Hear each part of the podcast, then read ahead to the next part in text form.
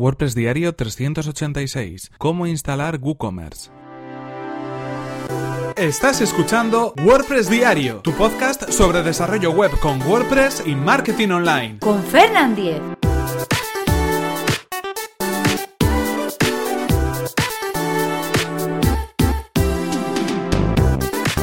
Hola, ¿qué tal? Hoy es lunes 15 de enero de 2018 y comenzamos esta semana hablando de WooCommerce. Hoy vamos a explicar cómo instalar WooCommerce y cómo configurar los primeros pasos de esta herramienta para crear tiendas online en WordPress. Pero antes recordaros que este episodio está patrocinado por Raidboxes, una compañía de hosting profesional especializada en WordPress. Puedes conseguir ahora mismo un 33% de descuento en Raidboxes en tu servicio de hosting completamente gestionado que te permitirá centrarte en lo que te interesa, que es tu negocio y olvidarte así de actualizaciones y mantenimiento de tu sitio web. Accede a raidboxes.es barra Fernan y comienza tu prueba gratuita y sin compromiso en tu hosting profesional para WordPress. Y ahora sí continuamos con el tema que nos ocupa hoy, con la instalación y configuración de WooCommerce. Ya sabéis que durante estas semanas, estas primeras semanas del año 2018, vamos a hablar mucho de tiendas online, de e-commerce y concretamente de WooCommerce, que es el sistema yo creo que favorito por todos y el, el que todos queremos tener para vender online con nuestro sitio web creado con WordPress. En este caso vamos a hablar de los primeros pasos de esa instalación. Ya sabéis que es un plugin gratuito que podemos encontrar en el repositorio de plugins de WordPress y simplemente lo que tenemos que hacer es instalarlo y activarlo. ¿Qué es lo que sucede a continuación? Porque ya veis que la instalación es más que sencilla. Lo que sucede a continuación después de tener nuestro WooCommerce instalado en nuestro sitio web es que el propio sistema arranca un configurador virtual, un asistente de configuración que nos permitirá paso a paso definir los elementos de configuración básicos para que nuestra tienda empiece a funcionar. Esto es una digamos, de las eh, novedades que hace unas cuantas versiones WooCommerce implementó y la verdad es que viene muy bien para todos aquellos que no estemos familiarizados con la herramienta y que queramos, bueno, pues eh, por lo menos configurar los puntos esenciales en un primer momento. En este caso, lo primero que nos aparece es la creación de las páginas para la tienda. En este caso, eh, dentro de la, de la, tienda necesitaremos algunas páginas tipo, como pueden ser la página de tienda, la página de carrito, la página de finalizar compra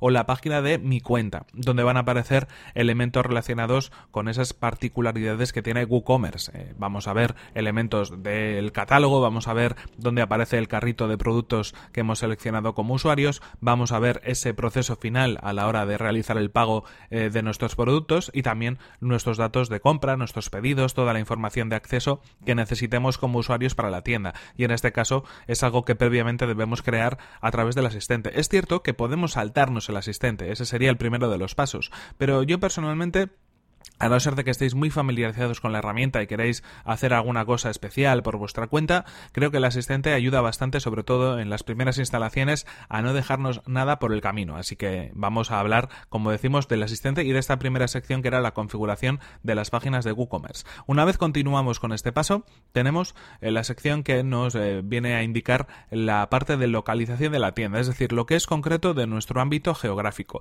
¿Qué son los elementos que vamos a tener en cuenta aquí? Bueno, pues dónde está ubicada o dónde está basada esta tienda, en qué país o en qué provincia incluso está ubicada la tienda online qué tipo de moneda vamos a utilizar en, la tienda en concreto, si van a ser euros, si van a ser dólares, bueno, la moneda que nosotros vayamos a utilizar, qué unidad de peso, si es que son productos físicos, eh, va a tener eh, cada uno de los elementos, pues por ejemplo kilogramos podría ser, y qué unidad de medida vamos a utilizar, por ejemplo centímetros, en nuestro caso es lo que, bueno, pues eh, por el ámbito en el que nos movemos vamos a utilizar más en esta configuración.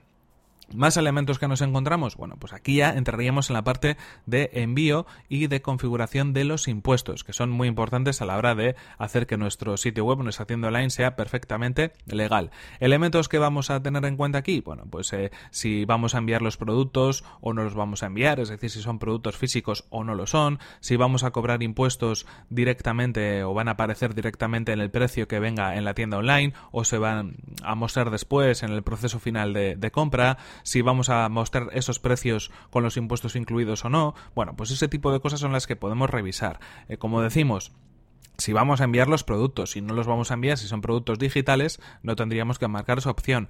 En la parte de impuestos, si vamos a cobrar impuestos, si hay algún producto que no requiere el cobro de impuestos, pues podríamos desmarcar esta opción. Y también lo que decíamos en un último caso, si vamos a querer que aparezcan esos impuestos detallados o que no aparezcan esos impuestos, que sea unos precios sin IVA, por ejemplo, y que sí aparezcan esos, eh, esos precios al final del proceso, al final de la compra. Esto dependerá mucho pues de si nos dirigimos a usuarios finales o nos dirigimos a proveedores, donde es más habitual poner los precios sin IVA, poner los precios sin ningún tipo de, pues, de impuesto. En este caso, ¿qué más pasos tenemos que, dar? Bueno, pues ya estaríamos casi llegando al final de la configuración. Vamos con la parte de los medios de pago, de los métodos de pago.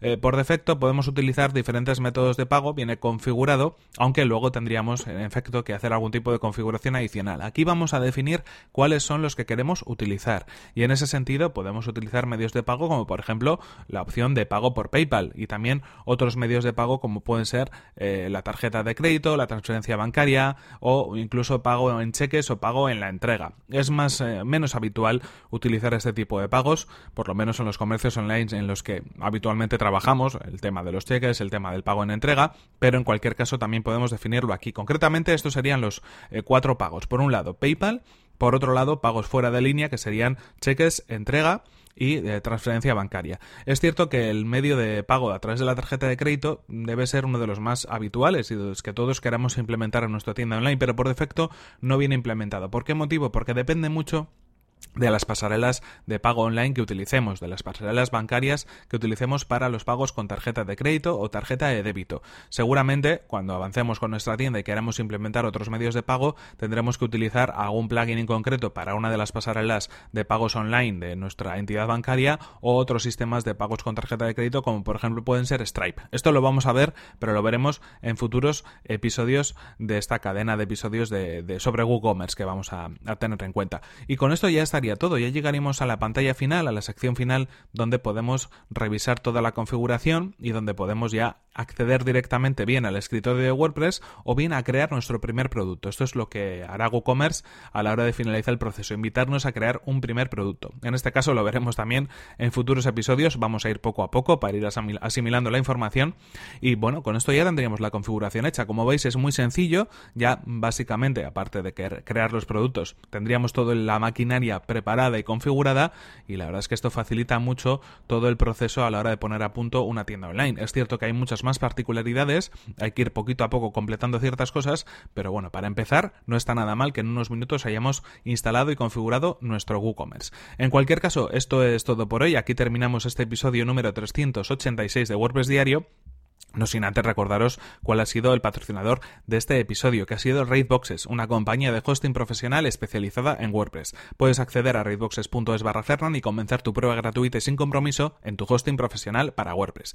Y recuerda que si quieres ponerte en contacto conmigo, puedes hacerlo a través de mi correo electrónico fernan.fernan.com.es o desde mi cuenta de Twitter, que es arroba fernan. Muchas gracias por tus valoraciones de 5 estrellas en iTunes, por tus comentarios y me gusta en iVoox y por compartir los episodios de WordPress Diario en sociales. Nos vemos en el siguiente episodio que será, como no, mañana mismo. Hasta la próxima.